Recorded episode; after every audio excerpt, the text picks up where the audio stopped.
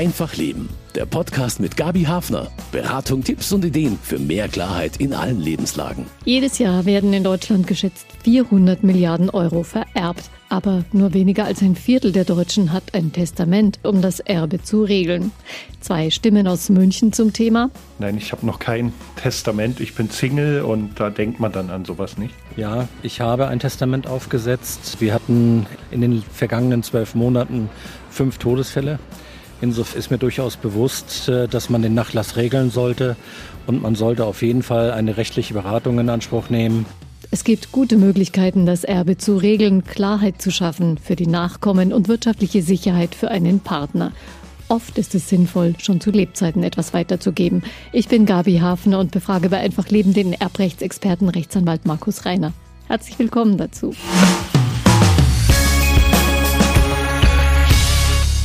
Was man seinen Kindern so vererbt an Begabungen oder auch an schlechten Eigenschaften, darauf hat man keinen Einfluss. Sehr wohl aber, wie gut man das materielle Erbe regelt, denn oft genug gibt es später Zwistigkeiten ums Erbe. Darum bei Einfach Leben zu Gast ein Erbrechtsexperte mit viel praktischer Erfahrung, Markus Reiner. Er ist Fachanwalt für Erbrecht. Herzlich willkommen. Hallo. Sie stehen deutlich noch in der ersten Lebenshälfte, würde ich sagen. Haben Sie schon ein Testament gemacht? Das ist sehr freundlich mit der ersten Lebenshälfte. Jetzt können die Hörerinnen und Hörer mich nicht sehen, aber sie sehen mich äh, erröten, wenn sie das so sagen. Ähm, ja, ich habe ein Testament gemacht. Ich habe sogar schon vor vielen Jahren eins gemacht, als ich im Studium, es war also im dritten, vierten Semester, als es ums Erbrecht ging. Ich wollte es einfach auch mal selber machen. Testament ist nichts, was man erst machen sollte, wenn man ja mindestens 80 oder 90 Jahre alt ist. Sie brauchen eigentlich nur dann kein Testament, wenn Sie absolut gar nichts haben, keinerlei materiellen Besitz und auch keinerlei Familie. Das bedeutet, in aller Regel brauche ich ein Testament. Was ist denn der häufigste Irrtum im Zusammenhang mit Erbschaften? Da gibt's viele. Ein häufiger Irrtum ist, wenn jemand verheiratet ist und keine Kinder hat, dann denkt der oder die öfters, dass der Partner, die Partnerin ohnehin alles erbt. Und das ist falsch. Wenn ich verheiratet bin und habe keine Kinder und versterbe, dann erben auch meine Eltern. Und wenn die verstorben sind, meine Geschwister. Und wenn die verstorben sind, Neffen und Nichten einen Anteil. Also mhm. den Irrtum, den sieht man sehr häufig. Und ein zweiter häufiger Irrtum ist, dass die Leute glauben, dass nicht gestritten würde. Ähm, die sehen zwar immer in ihrem Umfeld, dass gestritten wird und sagen, ja, bei meinen Nachbarn gab Streit, bei meiner Familie gab Streit, aber bei mir, in meiner kleinen Familie, da gibt es sicher keinen Streit. Und das ist im Regelfall auch falsch wenn wir auch drüber sprechen später, ob sich so ein Streit durch vorausschauende Regelungen vermeiden lässt und wie man das am besten anpackt. Äh, dieser häufigste Irrtum, den Sie genannt haben, dass äh, Paare denken, der Partner erbt ja automatisch dann, wenn keine Kinder da sind, alles. Das ist dann der Fall für dieses berühmte Berliner Testament. Ja und nein. Also Berliner Testament, was ist das? Berliner Testament ist ein Oberbegriff und bedeutet, zwei Ehegatten regeln etwas für den Fall ihres Todes dann nennt sich das Berliner Testament. Was genau drinsteht in diesem Berliner Testament, das kommt auf den Einzelfall an. Es gibt in Deutschland Millionen von Berliner Testamenten und jedes sieht anders aus. Und es kann sein, dass das ein Ehepaar ist, ohne Kinder, das etwas regelt. Es kann sein, dass das ein Ehepaar ist, mit Kindern, das etwas regelt. Berliner Testament ist es immer, aber das ist nur eine Oberbezeichnung. Entscheidend ist der Inhalt. Ist es wichtig, dass Paare da aneinander denken beim Vererben? Und es nicht die Regelungen so laufen lassen, wie sie sind? Ja, sie sollten aneinander denken, freundlicherweise positiv. Es gibt auch Fälle, wo man an den Partner denkt und ihn dann enterbt. Also auch das gibt es. Dann hat der Partner einen Pflichtheitsanspruch. Ist gar nicht so selten. Aber in der Tat, wenn sie eben verheiratet sind, dann bildet sich automatisch eine Erbengemeinschaft, wenn sie kein Testament haben. Deshalb ist es vernünftig, als Ehepaar testamentarische Regelungen zu treffen. Erbengemeinschaften sind sehr unerfreulich. Äh, sie können nur einstimmig alles entscheiden. Also schon mal eine wichtige Grundregel sozusagen überlegen, wie würde die Erbengemeinschaft aussehen oder wie kann man es anders regeln? Wann ist der richtige Zeitpunkt, so ein Testament zu machen? Wie lange sollte man höchstens warten? Nicht zu lange. Also sinnvoll ist es, ein Testament zu verfassen, wenn entweder Immobilienvermögen da ist und oder Kinder. Und das kann ja auch schon sein, wenn ich 35 oder 40 Jahre alt bin. Sobald ich ein gewisses Vermögen habe, dann macht es Sinn, das zu regeln. weil ich im Regelfall mit der gesetzlichen Erbfolge nicht gut fahre, die ja auch zufällig ist. Ja, wenn man sich vorstellt, wenn jemand keine Kinder hat, dann erben noch die Eltern.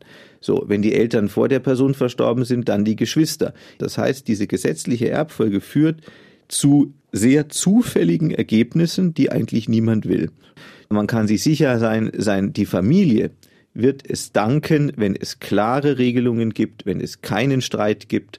Und das erreiche ich eigentlich nur durch ein Testament. So ein Testament werde ich dann im Lauf des Lebens möglicherweise aber aktualisieren müssen. Ja, natürlich, das steht einem ja auch frei. Ich kann jederzeit ein neues Testament verfassen, kann das alte aufheben, kann das ergänzen. Natürlich, wenn ich mit 40 äh, oder 50 Jahren mein erstes Testament mache, dass ich das, äh, bis ich 85 oder 90 bin, nochmal überarbeite, davon kann man ausgehen, ja, weil sich Konstellationen ändern, Vermögensverhältnisse ändern, äh, Auffassungen ändern. Aber das ist ja auch kein Problem, dann überarbeite ich es halt. Wie muss ein Testament aussehen jetzt von der Form her? Kann ich das alleine verfassen? Muss ich das zum Notar bringen? Also es gibt zwei Möglichkeiten, ein Testament zu verfassen. Sie können es zum einen eigenhändig machen, dann müssen Sie es vollständig handschriftlich schreiben und unterschreiben. Also nichts mit Computer, nichts mit Maschine. Oder zweite Variante, man macht es beim Notar. Der Unterschied sind die Kosten. Notare sind teuer und sie zahlen für ein äh, notarielles Testament aus dem Vermögenswert. Das bedeutet, da sind sie im Regelfall bei einem sehr ordentlichen Eurobetrag. Das kann man sich eigentlich sparen. Also im Regelfall äh, ist es durchaus die vernünftige Alternative, ein handschriftliches Testament zu machen. Das Spannende an dem Testament ist auch weniger die äußere Form als vielmehr der Inhalt. Klar. Der Inhalt muss passen. Also die Form kriegt man selber hin, aber den Inhalt dann wirklich so zu formulieren, dass es passt und dass auch wirklich dann eigentlich das erreicht wird, was man möchte, ist wahrscheinlich nicht so einfach. Das ist nicht so einfach. Es setzt sich ja niemand hin und sagt, so, jetzt mache ich ein Testament, bewusst schwierig, bewusst kompliziert, bewusst viel Streit und auch bitte hohe Steuern. Das sagt ja keiner freiwillig. Aber im Ergebnis, faktisch, läuft es oft darauf hinaus, weil die Testamente nicht richtig verfasst werden und eben dann aus juristischer Sicht unklar sind und dann gibt es die Streitigkeiten und Probleme. Da hören wir jetzt natürlich alle klar raus, es braucht da jemanden, der hilft, der berät oder man muss sich zumindest sehr, sehr gut einlesen. Ja, einlesen ist so eine Sache. Sie finden natürlich äh, im Buchhandel und auch im Internet sehr viele Ratschläge. Also wenn Sie bei Google eingeben Testament oder Pflichtteil, da finden Sie natürlich Millionen Treffer. Kann man viel Zeit damit verbringen? Sehr viel Zeit, aber da gilt, wie auch sonst im Internet, nicht alles, was da steht, stimmt. Und selbst wenn es objektiv richtig ist, dann wissen Sie noch nicht, passt es denn auch zu Ihrem individuellen Fall.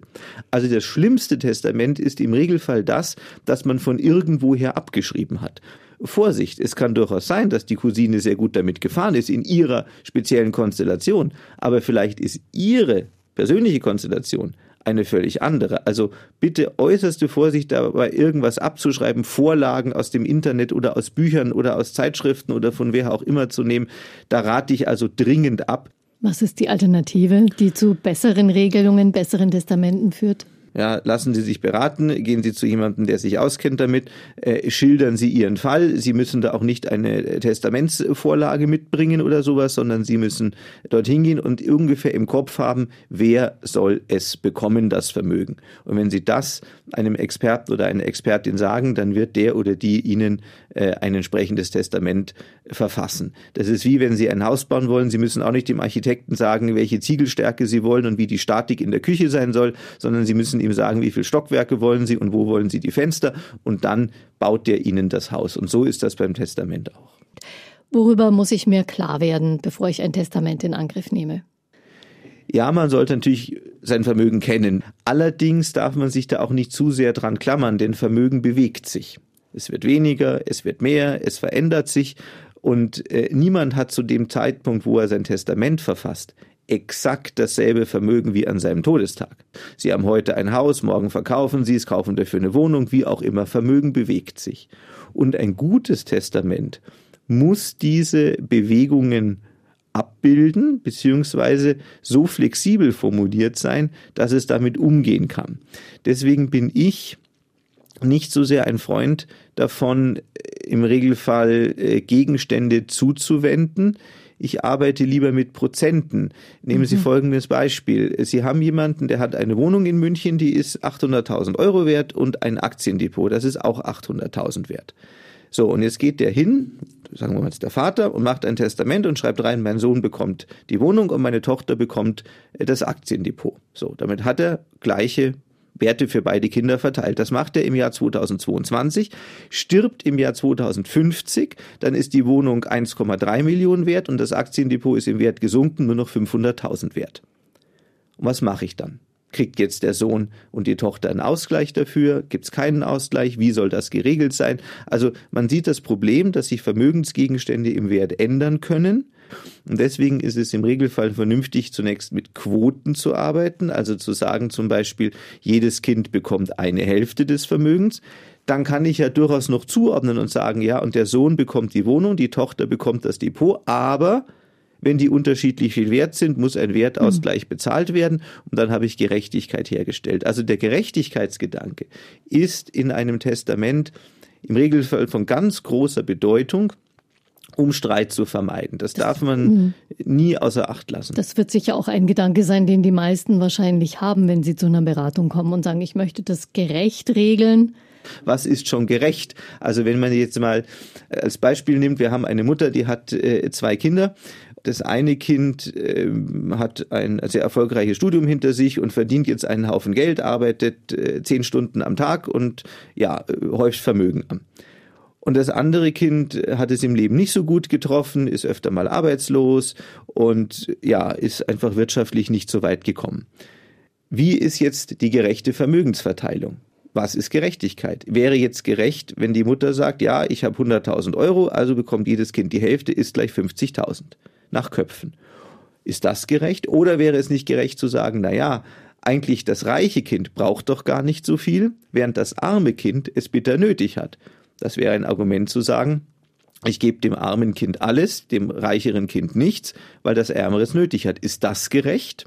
Dann wird das reichere Kind sagen, Entschuldigung, nur weil ich gearbeitet habe und aus meinem Leben was gemacht habe, werde ich jetzt nicht mehr bedacht im Testament. Das kann ja wohl nicht sein. Also man sieht, die Frage der Gerechtigkeit ist eine ganz schwierige. Objektive Gerechtigkeit gibt's nicht, sondern das muss tatsächlich jede und jeder für sich entscheiden, was empfinde ich als gerecht.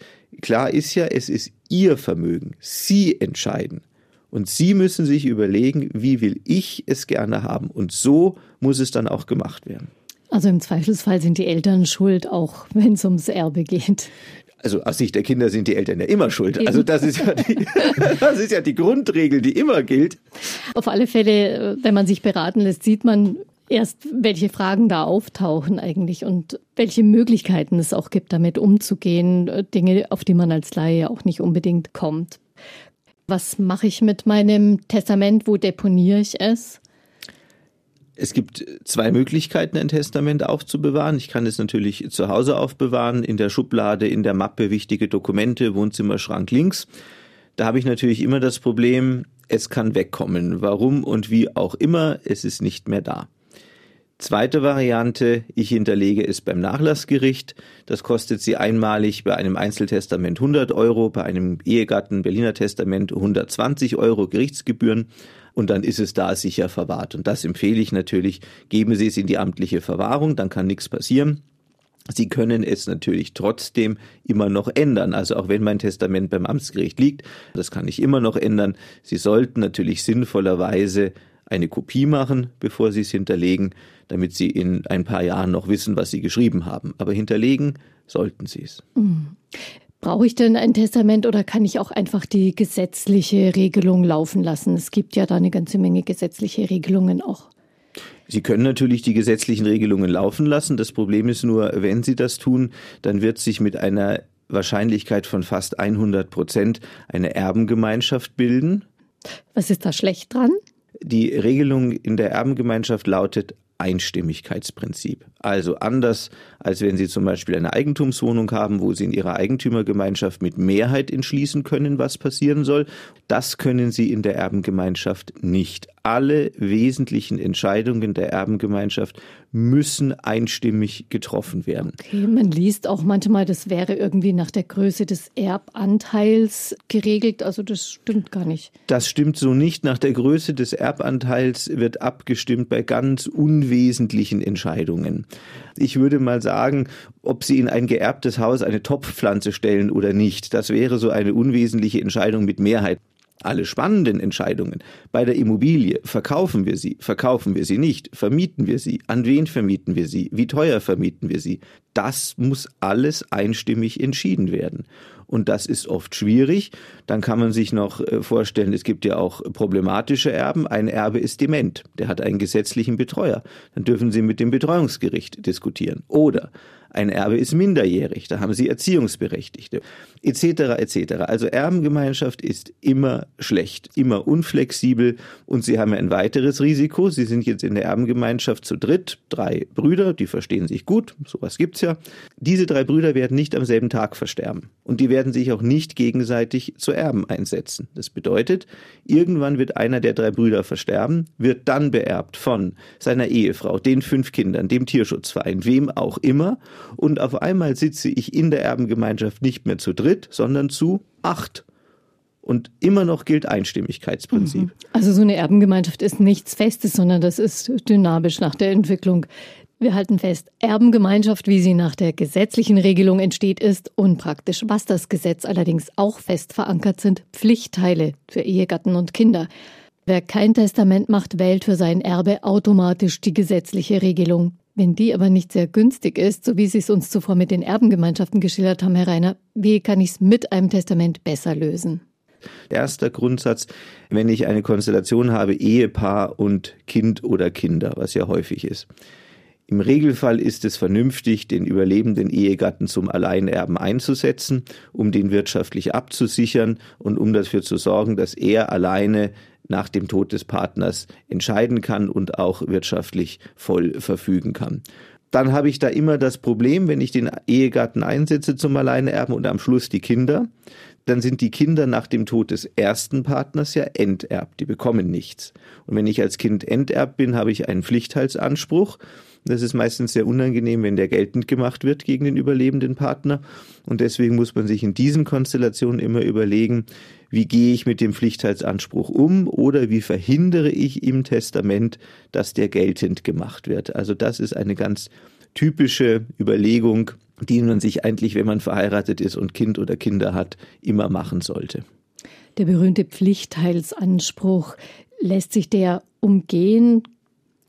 Der Pflichtheitsanspruch ist im Grundgesetz abgesichert, also den kann man praktisch nicht umgehen. Den Pflichtteil kann man entziehen, das ist im Gesetz so geregelt, allerdings nur unter sehr starken Voraussetzungen. Die erste Voraussetzung oder Bedingung wäre, dass der Pflichtteilsberechtigte den Erblasser körperlich angegriffen hat, versucht hat, ihn umzubringen, ihn schwer körperlich malträtiert hat. Also das ist etwas, von dem ich hoffe, dass es doch äh, bei den meisten Hörerinnen und mhm. Hörern in der Familie nicht vorkommt. Also das ist schon eine sehr hohe Hürde, äh, die man da zu gehen hat. Den Pflichtteil umgehen ist also nicht so einfach. Das heißt, man, man kalkuliert das bei der Regelung ein. Man kalkuliert das ein, indem man das Testament klug verfasst. Also entziehen äh, kann ich ihn nicht, aber ich kann es den Kindern versauern und vergällen, dass sie ihn geltend machen. Das geht über die sogenannte Pflichtteilsstrafklausel. Das ist eine Klausel im Testament, die sagt, wenn das Kind beim Tod des ersten Partners den Pflichtteil geltend macht, dann ist es beim Tod des zweiten Partners enterbt. Und das ist natürlich für das Kind, man kann das Druck nennen oder Motivation oder Anreiz, äh, ein Anreiz, diesen Pflichtteil nach dem Tod des ersten Elternteils nicht geltend zu machen, um damit nach dem Tod des zweiten Elternteils vollwertiger Erbe zu werden. Das sind aber schon Regelungen, also die klingen sehr, sehr hart und unfreundlich für die eigene Familie gesprochen, zu denen man jetzt eigentlich so gefühlsmäßig nicht gerne greifen würde. Es ist trotzdem sinnvoll. Es ist sehr sinnvoll. Es ist tatsächlich auch nicht wirklich unfreundlich, denn das Kind hat es ja in der Hand. Wenn das Kind den Pflichtteil nicht geltend macht nach dem Tod des ersten Elternteils, dann wird es ja am Schluss Erbe. Also zum Beispiel die Mutter dafür sorgt, dass Mutter oder Vater aus ihrem Haus ausziehen müssen mit 85. Ganz genau. Man kann sich ja mal überlegen, ähm, das Problem in München äh, und Umgebung besteht ja in den hohen Immobilienpreisen. Und da ist ja das Vermögen sehr oft in der Immobilie gebunden. Sehen wir mal äh, ein Beispiel. Ich habe ein Haus in der Münchner Umgebung, Doppelhaushälfte, Reihenhaus, das ist 800.000 Euro wert. Davon gehört der Mutter die Hälfte und dem Vater, also jedem 400.000. Und jetzt stirbt der Vater, der ist älter als die Mutter, stirbt zuerst. Wir haben ein Kind, dann ist der Pflichtteil des Kindes ein Viertel also 100.000 Euro aus dem Vermögen des Vaters. Und jetzt muss die Mutter 100.000 Euro bezahlen, ist zu dem Zeitpunkt selber schon 85 Jahre alt. Und wo nimmt sie jetzt die 100.000 Euro her? Das Haus ist zwar 800.000 wert, das ist schön, aber davon kann sie ja nicht runterbeißen. Sie bekommt auch in dem Alter keinen Kredit mehr. Und wenn sie einen Fall. bekommt, muss sie ihn teuer abbezahlen. Das heißt, ich habe ein ganz hohes Interesse daran, dass der Pflichtteil nicht geltend gemacht wird. Und deswegen diese Regelung mit der Pflichtteilstrafklausel auf den ersten Blick klingt das ein bisschen unfreundlich. Tatsächlich dient es aber wirklich dem Schutz des überlebenden Elternteils und ich rate also wirklich sehr dringend dazu, äh, gerade wenn ich das überlebende Elternteil absichern will, im Testament eine solche Klausel zu verwenden. Ich muss Sicherheit für den überlebenden Partner schaffen. Das ist ganz wichtig. Klare Regel. Einige wichtige Punkte also zum Thema Vererben. Die Ehegatten absichern und die Kinder erben am besten erst nach dem Tod beider Eltern. Ja, wohl fast in jeder Familie gibt's Geschichten von Erbstreitigkeiten, Unzufriedenheit, Zerwürfnissen, weil etwas nicht gerecht zugegangen ist angeblich. Und ja, manche fürchten die Erbschaftssteuer im Fall eines Erbes. Ein Erbe ausschlagen, wie oft kommt das eigentlich vor, dass jemand das macht? Zu oft. Aus meiner Sicht schlagen die Leute zu vorschnell und zu voreilig Erbschaften aus. Die Konstellation ist häufig so, man bekommt die Mitteilung, dass jemand verstorben ist, äh, man bekommt die Mitteilung, dass man Erbe ist und man kennt nicht so genau das Vermögen. Ja, das ist eine Großtante aus Hamburg, das ist ein Cousin aus Köln, der gestorben ist und man hat so gerüchteweise gehört, der hätte vielleicht eine Wohnung, der hatte aber auch Schulden, man weiß es nicht genau. Also es ist alles etwas unklar. Und dann schlagen die Leute aus, weil sie sagen, um Gottes Willen, vielleicht sind da Schulden, man fürchtet die Erbschaftssteuer vor allem. Nein, man fürchtet die Schulden. Die Leute schlagen nicht aus wegen der Steuer, die schlagen aus wegen der befürchteten Schulden. Und das ist aber ein Fehler, weil es Möglichkeiten gibt, zunächst die Erbschaft anzunehmen, dann zu schauen, sind Schulden da und dann später möglicherweise rückwirkend immer noch auszuschlagen. Also ich rate dazu, nicht vorschnell auszuschlagen. Trotzdem ist die Erbschaftssteuer ein heikler Punkt, weil das Summen sein können, die man nicht flüssig hat. Absolut. Also das ist ein großer Punkt. Zumal hier in München mit den hohen Immobilienwerten, wo ja das Vermögen in der Immobilie häufig steckt. Jetzt nehmen Sie an, äh, ich habe geerbt als Cousine und ich habe ein Haus geerbt, das eine Million wert ist. Mein Freibetrag ist 20.000 Euro, den können wir jetzt mal unter den Tisch fallen lassen. Und dann habe ich 30 Prozent Steuer. Das heißt, ich muss 300.000 Euro bezahlen habe das Haus geerbt, das ist schön, aber ich habe nicht 300.000 in Kapital geerbt. Ich muss also dieses Geld aufbringen. Da muss man schon aufpassen im Rahmen des Erbschaftssteuerverfahrens, denn wenn Sie den Bescheid bekommen, den Erbschaftssteuerbescheid, dann haben Sie eine Zahlungsfrist von einem Monat.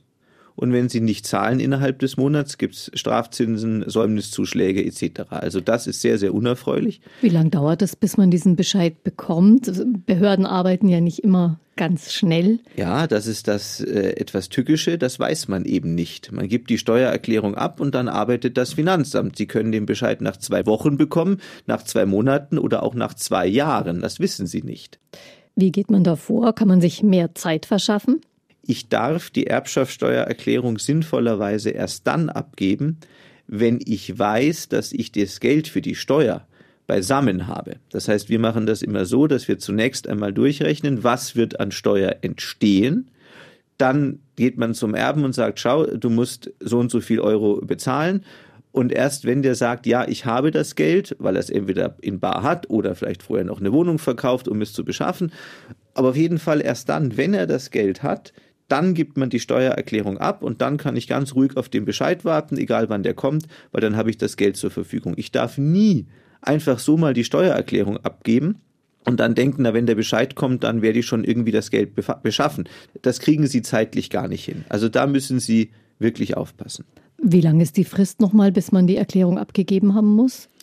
Sie müssen grundsätzlich jeden Erbfall, wo Immobilien drin sind, dem Finanzamt melden innerhalb von drei Monaten nach dem Tod. Wenn Sie die Frist nicht ganz einhalten, ist auch nicht so schlimm, da wird Ihnen der Kopf nicht abgerissen, aber Sie müssen ihn melden.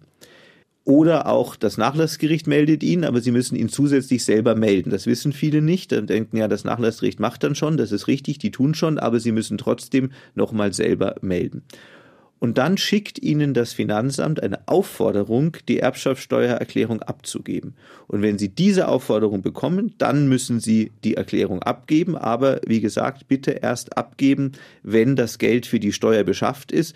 Da muss man halt manchmal Fristverlängerung beantragen und sagen, ja, ich bin noch nicht dazu gekommen. Das Finanzamt wird Ihnen auch Fristverlängerung gewähren, aber nicht ewig. Also Sie müssen schon äh, sich dann zügig kümmern äh, und können nicht darauf setzen, dass Sie da jahrelange Fristverlängerung bekommen. Das wird nicht funktionieren. Mhm. Also da gibt es auch keine Hoffnung, dass man irgendwie da durchs Raster fällt.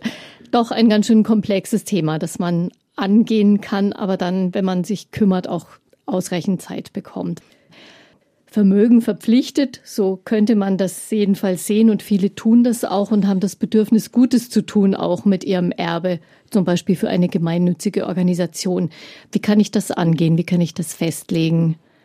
Also es ist sehr sinnvoll, in seinem Nachlass auch gemeinnützige Organisationen zu bedenken. Erstens, weil man objektiv etwas Gutes tut. Steuerlich ist es auch äh, hochinteressant, weil gemeinnützige Organisationen, kirchliche Organisationen, mildtätige Organisationen von der Erbschafts- und Schenkungssteuer befreit sind. Das also, heißt, man kann da quasi eins zu eins weitergeben. Genau, man kann eins zu eins weitergeben. Das ist natürlich eine, eine sehr schöne Sache, auch ohne Begrenzung nach oben. Also unbegrenzt. Und wie halte ich das im Testament fest?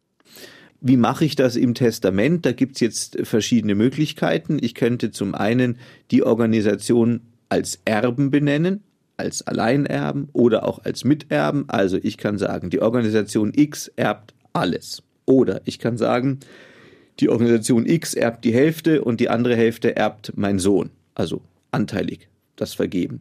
Oder ich kann es über ein Vermächtnis regeln. Ich kann zum Beispiel sagen, äh, meine beiden Kinder sind meine beiden Erben je zur Hälfte und die Organisation X bekommt ein Vermächtnis in Höhe von da kann ich eine Zahl nennen, 10.000 Euro, 100.000 Euro. Oder ich kann eine Quote nennen. Ich kann sagen, deine Kinder sind meine Erben und die Organisation X bekommt ein Vermächtnis in Höhe von zum Beispiel 10 Prozent des Wertes meines Kapitalvermögens. Und dann schaut man, was ist am Konto. Wenn ich versterbe, das sind 80.000 Euro. Also bekommt die Organisation 10 Prozent, ist gleich 8.000 Euro. Was beinhaltet dieser Begriff Vermächtnis? Vermächtnis bedeutet, dass jemandem ein bestimmter Vermögensgegenstand zugewendet wird, also in Abgrenzung zum Erben. Wenn ich jemanden zum Erben mhm. berufe, der bekommt Haus, Kapital, Schmuck, Hausrat, Wäsche, Auto, Computer, alles. Und alles, was man vielleicht nie haben wollte. Alles, was man nie haben wollte, alte Tassen, alte Stühle, das muss man dann äh, möglichst pietätvoll entsorgen. Beim Vermächtnis ist es anders, da gebe ich einen bestimmten Gegenstand, da kann ich sagen, das Auto oder ich sage einen bestimmten Geldbetrag, 10.000 Euro oder auch eine Quote, also zum Beispiel äh, der Vermächtnisnehmer bekommt 10 Prozent meines Barvermögens.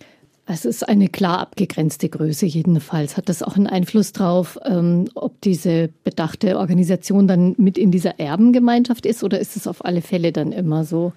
Ja, das kommt darauf an, wie ich das regle. Also ich kann natürlich die Organisation in die Erbengemeinschaft hineinziehen ja, und eben sagen, die eine Hälfte erbt mein Sohn, die andere erbt die Organisation, die andere Hälfte. Dann sind die beide zusammen Erbengemeinschaft. Wenn ich das nicht möchte, dann gebe ich ihr lieber ein Vermächtnis, also den klar abgegrenzten Gegenstand. Genau, also das Vermächtnis ist der Weg sozusagen, diese Organisation aus der Erbengemeinschaft äh, Richtig, genau. Zu es werben ganz viele Vereine, Organisationen, Stiftungen natürlich um Erbschaften, um Vermächtnisse. Gibt es einen Weg, da nochmal vorher zu überprüfen, ob es die richtige ist? Das ist gar nicht so einfach. Also letztendlich kann man nur sagen, folgen Sie Ihrem Herzen, geben Sie dorthin das Geld oder das Vermögen, wo Sie es für sinnvoll äh, aufgehoben finden, in die Organisation hineinschauen können sie in den seltensten Fällen. Also ob die Ordnung in ihrer Buchhaltung haben oder Salmonellen in der Kantine, das, das können sie nicht sehen von außen. Ja, das kann sich ja auch ändern, sondern genau. da muss man sagen, es ist auch so wie mit Menschen. Ja, man hinterlässt einer Person etwas. Ja, ich hinterlasse etwas meiner Nichte. Keine Ahnung, ob die sich in 50 Jahren noch dessen würdig erweist. Das weiß man nicht. Also da sage ich eher, geben Sie es den Organisationen, die Sie für gut halten, die Sie für richtig halten. Informieren Sie sich über deren Ziele, über deren Arbeit. Das geht ja.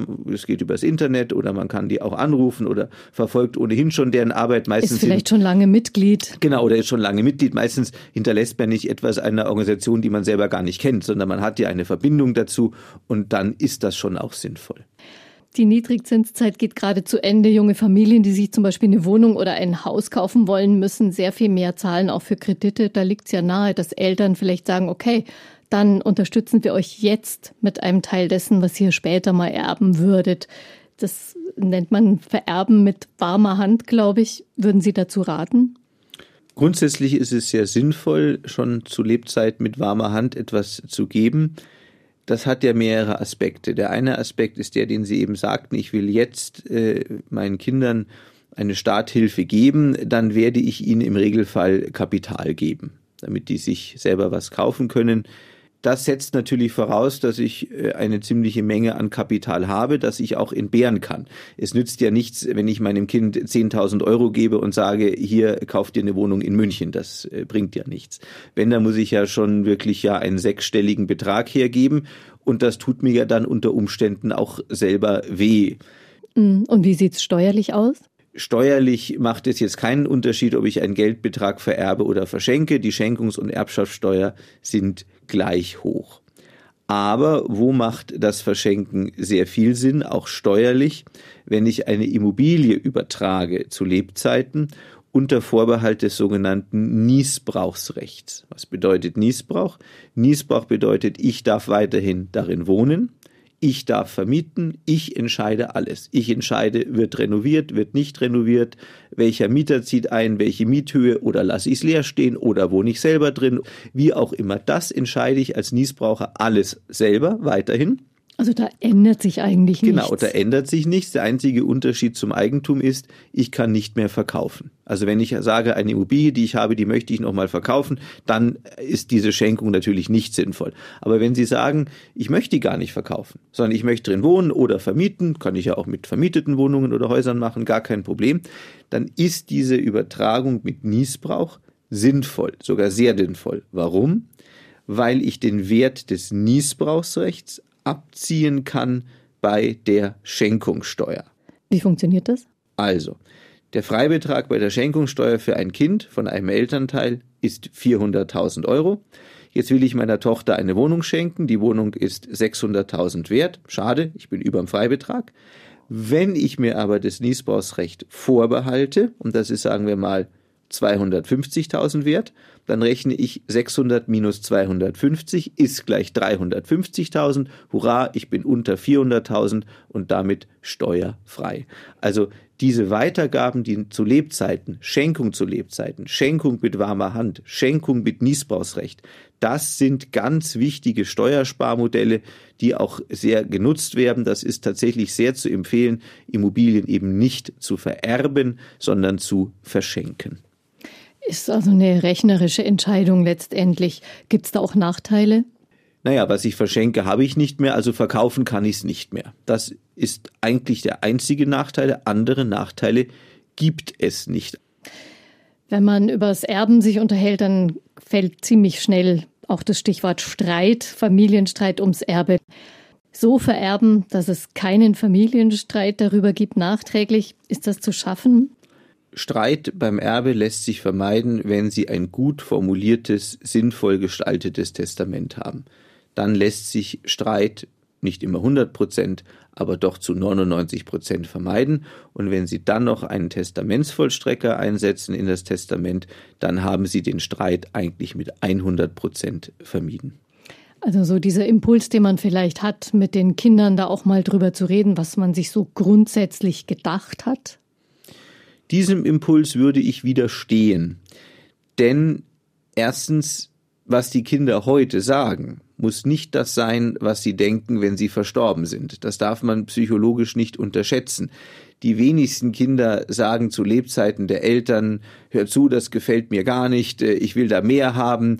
Das Klar. machen viele mhm. nicht. Aber nach dem Tod sehen die Dinge anders aus. Dann sind ja nicht nur die Kinder da, dann gibt's auch Partner und Partnerinnen dazu. Die erben nix, aber die reden mit. Die haben Einfluss. Und dann gibt es eben eben nicht nur meine Kinder, die sich da austauschen, sondern noch viele andere Personen dazu. Und deswegen rate ich dazu, diskutieren Sie es nicht zu Lebzeiten. Es ist zwar ein Impuls, den man hat, aber ich glaube nicht, dass der sehr weit führt, weil eben ja, sie sich den Streit schon zu Lebzeiten ins Haus holen. Äh, wenn die Kinder sagen, sie sind jetzt schon unzufrieden, dann streiten sie jetzt schon. Und selbst wenn die Ihnen jetzt sagen, das ist alles gut und richtig so, wer garantiert Ihnen, dass die das, wenn sie in 20 Jahren verstorben sind, immer noch so sehen? Und deswegen Ratschlag, tun Sie es nicht.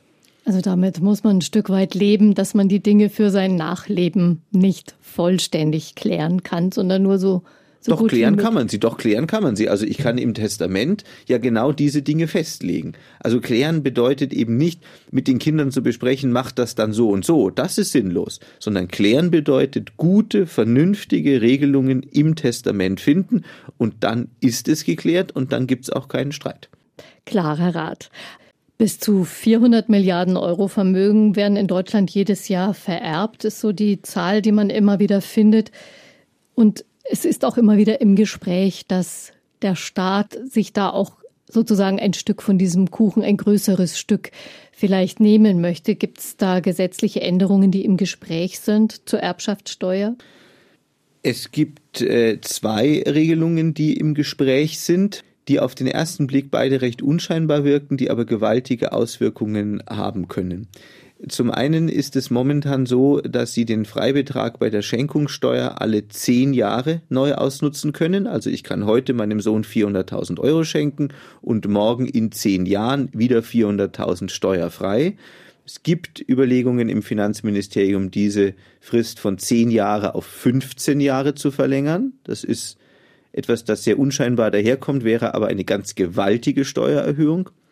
Und wir sind momentan in der Diskussion oder der Gesetzgeber ist in der Diskussion über das Jahressteuergesetz 2022, in dessen Rahmen auch das Bewertungsgesetz geändert wird. Was ist das Bewertungsgesetz? Das ist das Gesetz, das vorschreibt, wie die Immobilien im Erbschafts- und Schenkungsfall mhm. bewertet werden.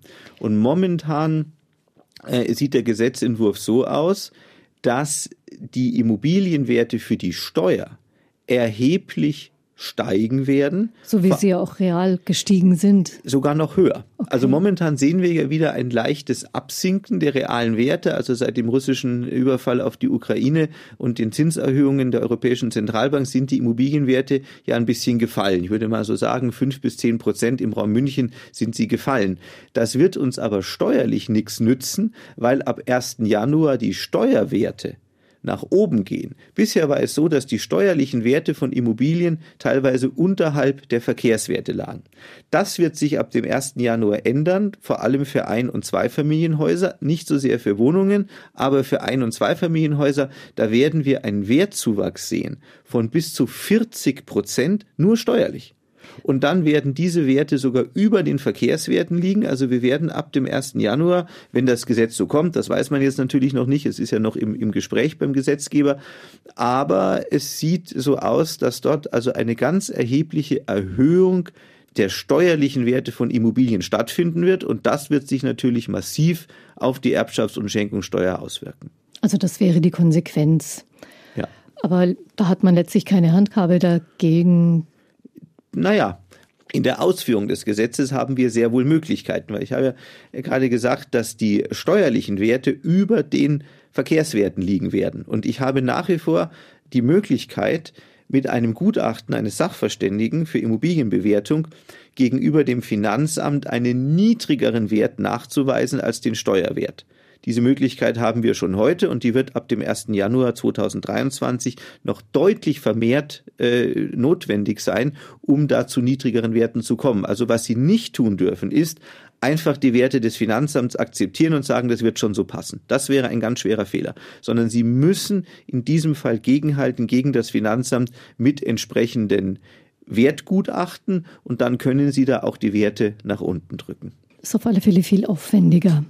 Ja, aber sagen wir mal so, wenn mir dieser Aufwand mehrere 10.000 Euro Steuern spart oder sogar mehrere hunderttausend Euro, dann gehe ich vielleicht doch lieber diesen Weg. Wir haben jetzt vieles besprochen rund ums Vererben, wie man das klug anfasst, wie man zu guten Regelungen kommt. Vielleicht können Sie es nochmal zusammenfassen, Herr Reiner. Welche Fehler sollte man vermeiden? Sie sollten den Fehler vermeiden, kein Testament zu verfassen. Also was sind die Ratschläge? Erstens, verfassen Sie ein Testament. Zweitens, verfassen Sie ein kluges Testament. Und drittens, denken Sie darüber nach, schon zu Lebzeiten Immobilien weiterzugeben wegen der Erbschaftssteuer. Das sind die drei wesentlichen Grundsätze. Wenn Sie die beachten, dann sind Sie schon mal sehr gut aufgestellt. Ja, vielen Dank für diese Ratschläge, für Ihre Wissen und Ihre Erfahrungen, die Sie übrigens auch ganz oft bei Vorträgen weitergeben. Also da kann man auch von Ihrem Wissen profitieren, findet man auf Ihrer Webseite. Vielen Dank fürs Dasein, Herr Reiner. Sehr gerne. Und Sie können den Podcast von Einfach Leben natürlich abonnieren, zum Beispiel unter münchner-kirchenradio.de oder überall, wo es Podcasts gibt. Ich bin Gabi Hafner, sage danke für Ihr Interesse und bis bald. Einfach Leben ein Podcast vom katholischen Medienhaus St. Michaelsbund, produziert vom Münchner Kirchenradio.